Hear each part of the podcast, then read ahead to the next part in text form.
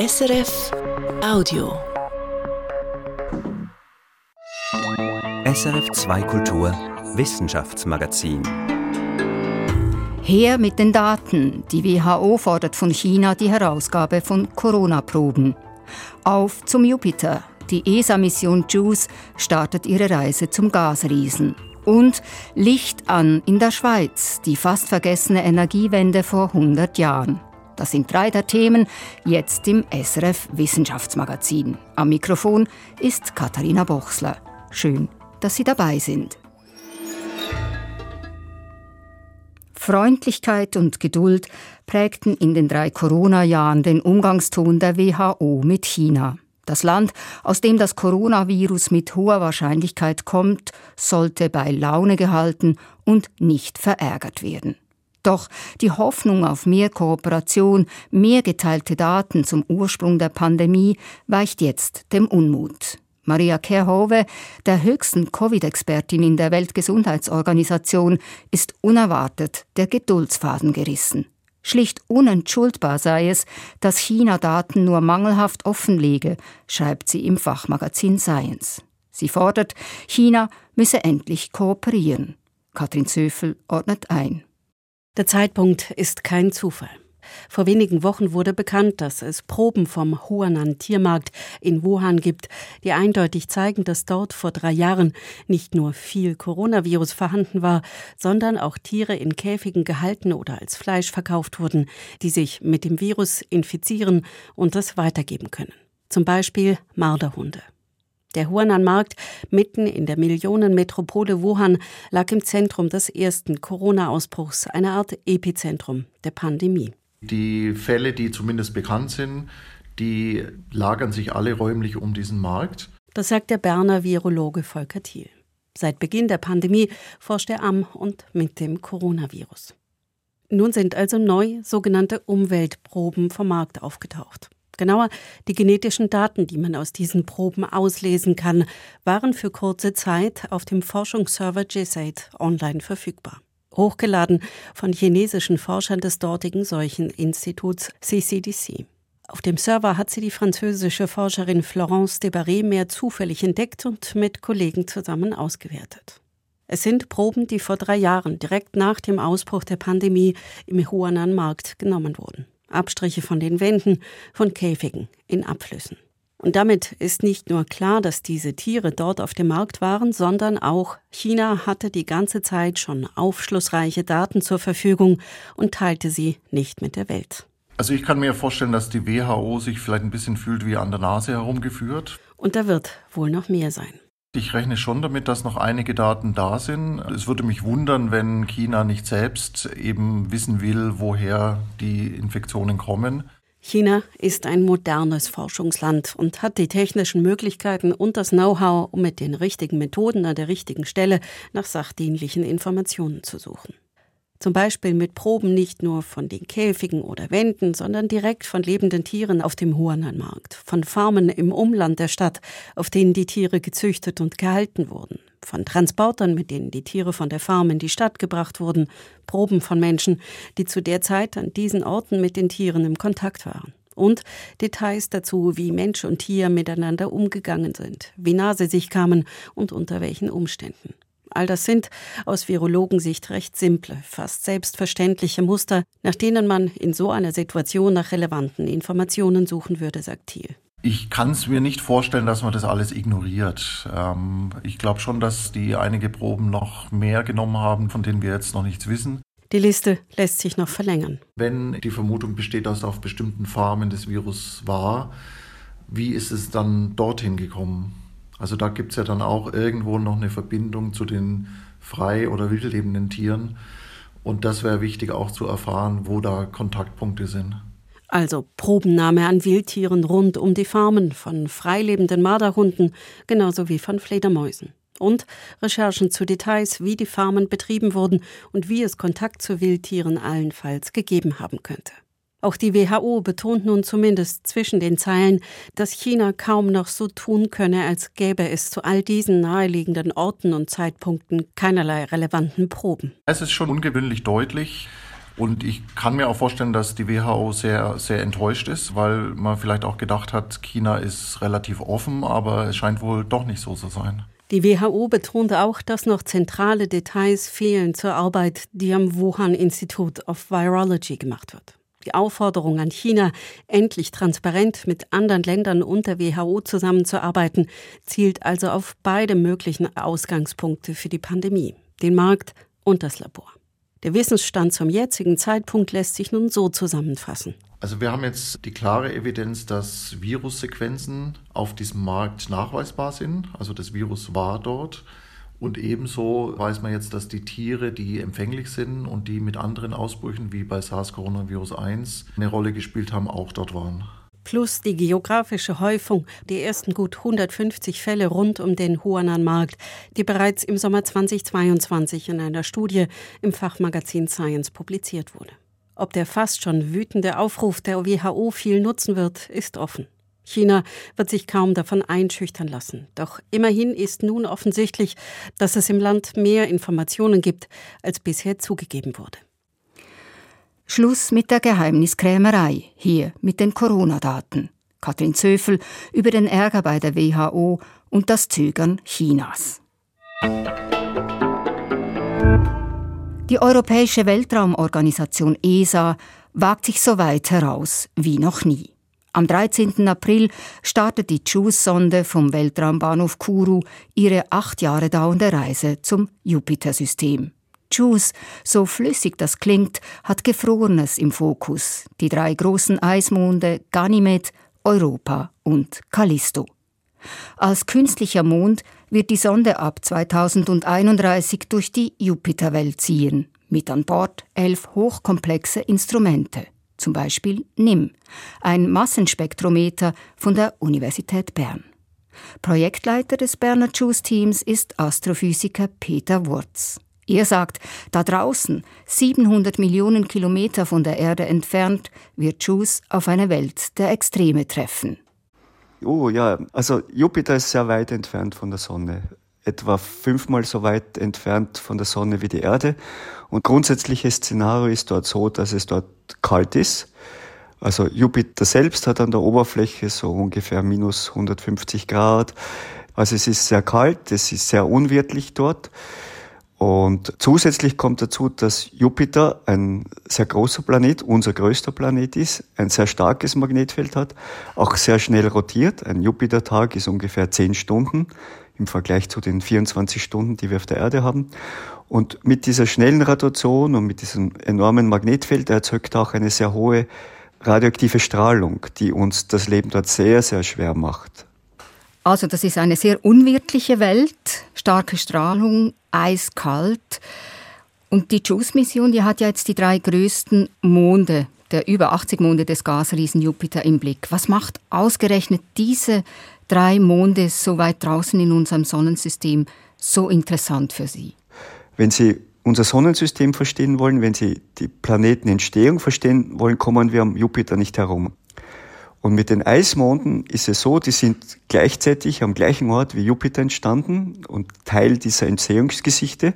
Also erzählen uns etwas über die Entstehung von Jupiter, aber sie erzählen uns dann noch viel mehr über die Entstehung eben auch des Sonnensystems, weil die Chemie eingefroren ist und die Chemie ist eben im Eis an der Oberfläche und damit relativ gut zugänglich.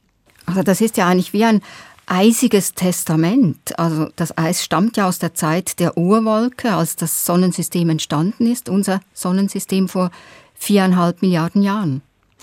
Genau, es ist, wenn man gewisse äußere Einflüsse dann wegrechnen kann, hat man einen Blick im Prinzip auf die Vergangenheit vor 4,5 Milliarden Jahren, was damals passiert ist.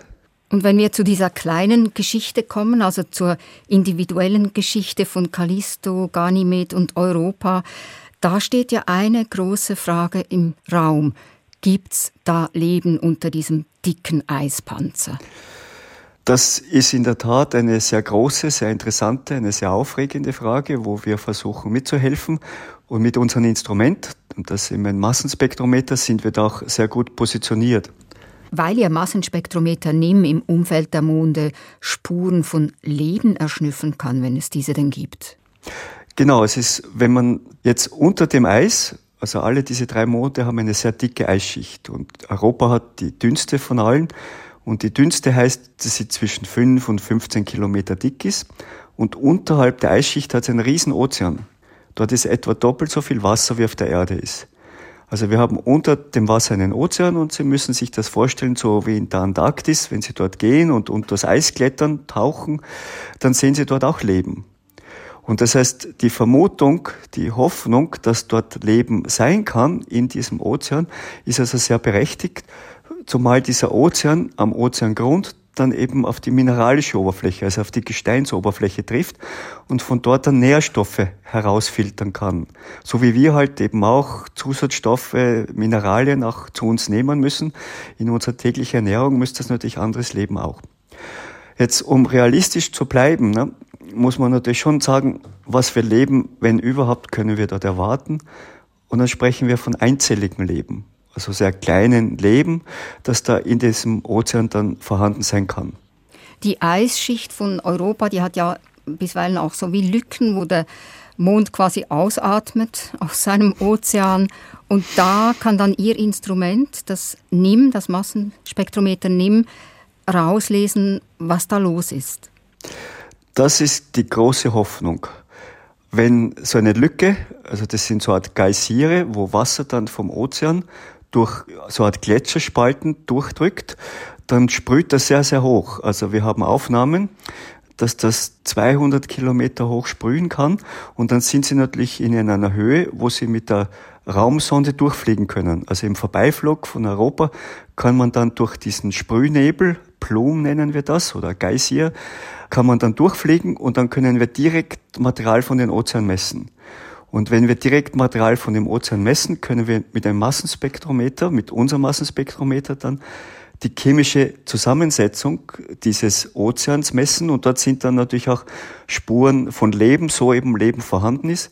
Und solche Spuren wären zum Beispiel chemische Spuren von Stoffwechsel weil die essen etwas und scheiden dann etwas aus, diese Bakterien. Und an sowas kann man Leben dann sofort erkennen. Das ist ja, wie Sie es beschrieben haben, eine Strahlenhölle da oben.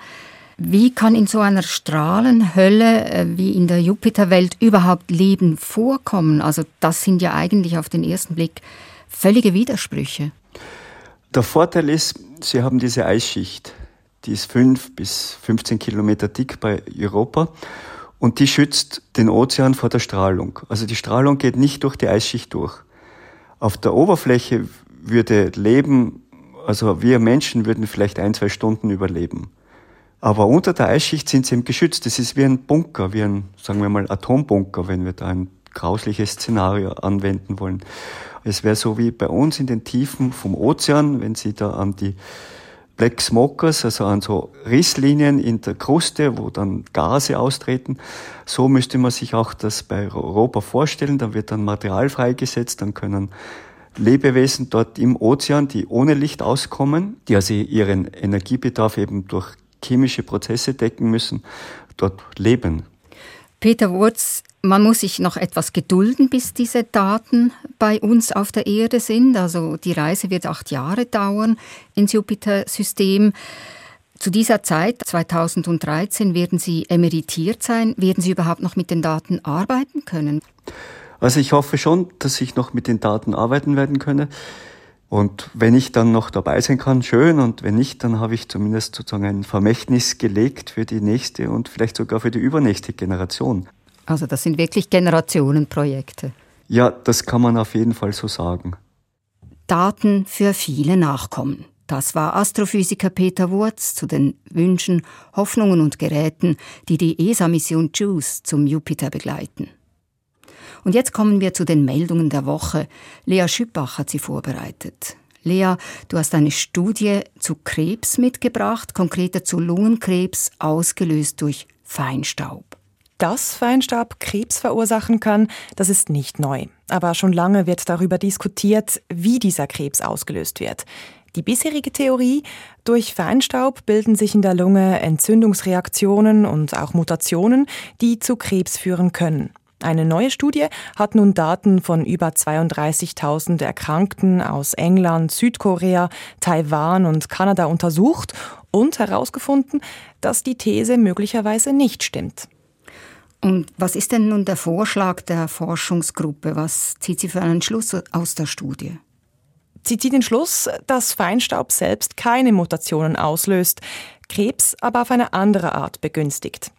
Das Forschungsteam hat das in Experimenten mit Mäusen und Menschenzellen festgestellt. Sie konnten zeigen, dass Feinstaub bestimmte bestehende Genmutationen aktivieren kann. Das geschieht durch die Entzündungen in den Lungenbläschen, welche beim Einatmen der kleinen Partikel auftreten können. Lea, wie könnte sich diese neue Theorie denn in der Praxis auswirken, also in der Behandlung der Patientinnen und Patienten? Die Autorinnen und Autoren schlagen vor, dass man bei dieser Form von Lungenkrebs den Entzündungsprozess ins Visier nimmt, etwa durch eine Therapie mit Antikörpern. Am wirksamsten ist jedoch das Vermeiden von Feinstaub. Man geht in der Forschung nämlich davon aus, dass es keine unschädliche Menge an Feinstaub gibt. Also je weniger Feinstaub man einatmet, desto besser. Wir kommen zu deiner nächsten Meldung und da geht es um sich quasi selbst zähmende Elefanten. Genau, es geht nicht darum, wie Elefanten vom Menschen gezähmt werden, sondern eben um den Umgang von Elefanten untereinander. Selbstdomestizierung heißt das in der Wissenschaft, das klingt doch eher widersprüchlich. Wer macht das schon freiwillig? Es geht nicht um einen bewussten Vorgang, sondern um einen zufälligen Ablauf, der über mehrere tausend Jahre läuft. Die Hypothese der Selbstzähmung, die wurde ursprünglich für den Menschen aufgestellt und sollte erklären, weshalb unsere Vorfahren soziale und kulturelle Fähigkeiten entwickeln, nämlich aus dem Druck heraus, mit anderen zusammenarbeiten zu müssen. So wurde friedliches, fürsorgliches Verhalten begünstigt oder eben in anderen Worten, der Mensch zähmte sich selber. Und eben solche Verhaltensmuster, die lassen sich nun auch bei Elefanten beobachten. Ja, die These von der Selbstdomestizierung, die ist nicht unumstritten. Es gibt Wissenschaftlerinnen und Wissenschaftler, die finden, man schließe damit zu sehr vom Menschen auf Tiere. Die Studie aber, die sieht bei Elefanten mehrere Anzeichen, welche für die gegenseitige Zähmung von allen drei Elefantenarten sprechen. Der asiatische, der afrikanische und der Waldelefant gelten als friedlich. Das Forschungsteam macht das etwa daran fest, dass sich männliche Elefanten auch während der Paarungszeit kaum gegenseitig schwer verletzen. Auch altruistisches Verhalten gebe es, so helfen Elefanten etwa kranken Artgenossen oder ziehen gemeinsam Junge auf. Außerdem hat das Forschungsteam körperliche Veränderungen festgestellt, die auch bei den anderen Arten vorkommen, die man als selbstdomestiziert bezeichnet. Dazu zählt der Mensch und die Bonobos eine Schimpansenart. Ja, und jetzt bei dieser Selbstdomestizierung, was haben da Menschen, Bonobos und Elefanten denn gemeinsam? Ja, bei ihnen allen nimmt die Zahl der Zähne ab. Der Schädel wird flacher und der Körper reagiert sensibler auf das Stresshormon Cortisol. Und alle drei Arten haben Spindelneuronen. Das sind Hirnzellen, welche für die Selbstwahrnehmung wichtig sind. Das hat das Forschungsteam jetzt übrigens zum ersten Mal auch bei einer Nicht-Primatenart gesehen, eben bei den Elefanten. Und wie erklären sich Forscherinnen und Forscher diese Veränderungen beim eben Nicht-Primaten, beim Elefanten? Eine Erklärung ist, dass diese großen, starken Tiere kaum natürliche Feinde haben. Außerdem können sie sich von einem breiten Angebot an unterschiedlichen Pflanzen ernähren. Laut dem Forschungsteam machen diese Umstände aggressives Verhalten überflüssig. Wechseln wir zum Schluss nochmal vom Tier zum Menschen und zur Zeitumstellung, einem Thema, das definitiv selbst beim gezähmten Menschen zu aggressivem Verhalten führen kann. Eine Studie der Schweizerischen Materialprüfungs- und Forschungsanstalt EMPA könnte aber vielleicht zumindest einige Gemüter besänftigen. Ja, sie kommt zum Schluss, dass die Zeitumstellung etwas Gutes hat und helfen könnte, Energie zu sparen. Das ist schon länger ein Argument von Befürworterinnen und Befürwortern der Sommerzeit. Mit der Zeitumstellung lasse sich Strom sparen, da es so am Abend länger hell ist. Ob es wirklich stimmt, das ist umstritten. Der EMPA geht es aber gar nicht um Strom für Beleuchtung, sondern um Energie für Klimaanlagen in Bürogebäuden. Also das geht dann so, bei der Umstellung auf die Sommerzeit stehen wir eine Stunde früher auf und dann ist es noch nicht so heiß und die Klimaanlage muss das Büro noch nicht so stark kühlen. Genau, genau das war die Hypothese des Forschungsteams. Und äh, wenn Angestellte am warmen Nachmittag dann früher nach Hause gehen, muss auch weniger lange gekühlt werden. Insbesondere wenn man die steigenden Sommertemperaturen durch die Klimaerwärmung mit einberechne. Mit Sommerzeit könne unter dem Strich bis zu 3% Energie gespart werden, so die Studie.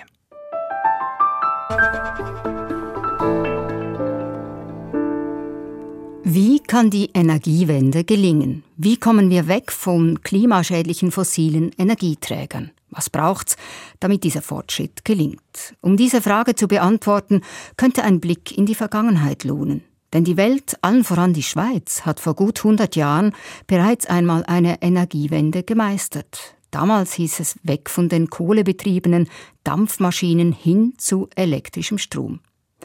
Mein Kollege Remo Vitelli hat sich mit diesem Kapitel der Energiegeschichte beschäftigt. Remo, was machte diese Revolution damals eigentlich möglich? Ja, das waren diverse Faktoren. Technische Möglichkeiten und Know-how hat es gebraucht, natürliche Ressourcen, finanzielle Ressourcen, politischer und gesellschaftlicher Wille, ganz wichtig, und viel Pioniergeist und Enthusiasmus. Kannst du mir ein Beispiel für diesen Pioniergeist nennen? Ja, ein schönes. Was denkst du, wann brannte in der Schweiz zum ersten Mal elektrisches Licht? Oh je. Es war wohl 1877 an einer Landwirtschaftsausstellung in Freiburg. Das ist aber nicht ganz sicher belegt. Belegt hingegen und gut dokumentiert ist, es war 1879 im Luxushotel Engadiner Kulm in St. Moritz. Der dortige Hotelier Johannes Padot, der war technikbegeistert, fortschrittsgläubig und hatte ein großes Flair für Spektakel. Er hat sich eine sogenannte Lichtbogenlampe installieren lassen. Man kann sich das vorstellen als künstlicher Blitz. Zwischen zwei Polen springt ein elektrischer Funke. Das ist sehr hell, sehr gefährlich und sehr spektakulär. Spektakulär, sagst du, sehr hell und gefährlich. Wie haben die Menschen denn darauf reagiert damals? Mit großem Staunen und großem Interesse. Das Hotel soll angeblich Gäste gehabt haben, die eigens wegen dieser Sensation da abgestiegen sind. Ja, das waren noch Zeiten, als elektrisches Licht eine Touristenattraktion war. Woher kam denn der Strom damals? Von Dampfmaschinen? Ja, auch. Das Problem bei all dem, das war sehr dezentral. Wer Strom wollte, musste ihn selbst erzeugen. Und weitere Nachteile liegen auf der Hand. Dampfmaschinen sind teuer im Betrieb, laut, stinkend, gefährlich und vor allem auch abhängig von importierter Kohle. Aber bald darauf, 1882, wurde das erste Wasserkraftwerk der Schweiz gebaut, mitten in der Stadt Lausanne. Da drehte eine Turbine zur Beleuchtung im Spital Lausanne. Also das war so der Schritt von der Kohle hin zur Ressource, die es reichlich gibt in der Schweiz, nämlich Wasser. Ja, es wurden darum auch immer mehr Kraftwerke gebaut. Ein Meilenstein zum Beispiel, das Kraftwerk Rheinfelden, 1898 eingeweiht. Es war die erste große Wasserkraftanlage in Europa und zugleich das erste große Flusskraftwerk dieser Bauart weltweit. Also ein Pionierwerk. Woher kam denn damals eigentlich das nötige Know-how? Die ETH Zürich spielte sicher eine große Rolle. Die bildete früh auch Elektroingenieure aus. Einige große etablierte Industriebetriebe stiegen in Elektrotechnik ein, zum Beispiel Escher Wies, die haben Generatoren gebaut, oder Sulzer, die haben Turbinen gebaut. Und es wurden auch neue Firmen gegründet, zum Beispiel Brown Boveri, heute ABB. Die waren stark in der Übertragungstechnik, also bei Stromleitungen. Die Schweiz war wirklich Pionierin. Bis ca. 1910 hatten wir hier weltweit die höchste Stromproduktion pro Kopf. Das heißt, es wurde viel Strom produziert, aber wer hat denn diesen Strom effektiv auch gebraucht? Da hatte ja sicher noch nicht jeder Haushalt einen Stromanschluss ja, damals. Ja, das ist eine gute Frage. Es gab zwar immer mehr Möglichkeiten für den Einsatz von elektrischem Strom, zum Beispiel die Glühlampe, aber Strom war teuer, vor allem für Private. Also der Strompreis zum Beispiel 1910, eine Glühbirne 24 Stunden lang brennen zu lassen, kostete so viel wie drei Liter Milch. Was haben die Stromanbieter denn getan, damit sich das auch für die Konsumentinnen lohnt? Sie haben die Preise gesenkt und sie haben Werbung gemacht. Sie haben tatsächlich, kann man sagen, eine Flatrate eingeführt. Man bezahlte pauschal pro Anschluss oder sogar pro Glühbirne. Und was die Werbemaßnahmen betrifft, da gab es zum Beispiel die Elektrizitätsausstellung für Gewerbe und Haushalt 1913 in Basel. Da war alles zu sehen, was Strom frisst. Vom elektrischen Bügeleisen, dem Staubsauger bis zum Elektroauto. Stromfresser als Ausstellungsobjekte. Apropos Mobilität, Remo, welche Rolle spielte eigentlich die Eisenbahn damals? Eine große. Als die SBB gegründet wurde, Anfang des 20. Jahrhunderts, war von Anfang an klar, das musste elektrisch sein. Und bald darauf kam dann auch die Bestätigung, dass man auf dem richtigen Weg war. Im Ersten Weltkrieg wurde die Kohle knapp, es gab kaum mehr Import, also es herrschte Futtermangel für Dampflokomotiven. Und nach dem Krieg dann begann die Ära der Stauseen, es wurden ganze Täler überflutet für Strom. Überflutung bzw. Überbauung, das ist ja auch heute im Zusammenhang mit Stromproduktion eine große Debatte, etwa mit den Solarpanels in den Alpen, die geplant oder angedacht sind. Wie war das damals? Gab es Widerstand? erstaunlich wenig offenbar. Also da ist zum Beispiel der Sielsee bei Einsiedeln. 1937 wurde der aufgestaut. Rund 500 Menschen mussten ihr Zuhause verlassen. Mehr als 400 Gebäude versanken im Wasser. Das ist ja heute kaum mehr vorstellbar. Aber das Resultat von all dem, Ende der 1930er Jahre war die Schweiz praktisch flächendeckend elektrifiziert. Fast alle hatten Strom. Interessant noch auch, im Zweiten Weltkrieg war ja praktisch alles rationiert, vom Brot bis zum Brennmaterial, aber Strom war nicht rationiert. Und heute, historische Vergleiche sind ja oft etwas heikel. Dennoch, Remo, gehen wir nochmals die Faktoren durch, die den Wandel damals möglich gemacht haben und wenden sie auf heute an. Technische Möglichkeiten und Know-how. Es ist alles da, sowohl für die Stromproduktion als auch, ganz wichtig, für das Stromsparen. Natürliche Ressourcen. Wir haben Wasser, Wind, Sonne. Finanzielle Ressourcen. Wir sind das reichste Land der Welt. Pioniergeist und Enthusiasmus.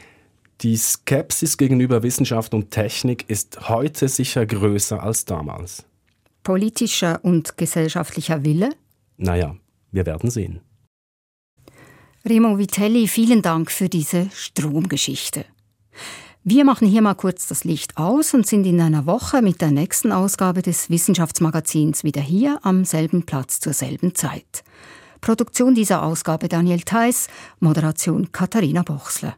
Und falls Ihnen die Zeit bis zur nächsten Ausgabe lang werden sollte, kann ich Ihnen unseren Podcast Kopf voran empfehlen. Da erwartet Sie eine neue Folge. Es geht um Gentherapien am Menschen, was sie können, was sie sollen und wo sie ethische Grenzen überschreiten. Kopf voran, überall da, wo es Podcasts gibt.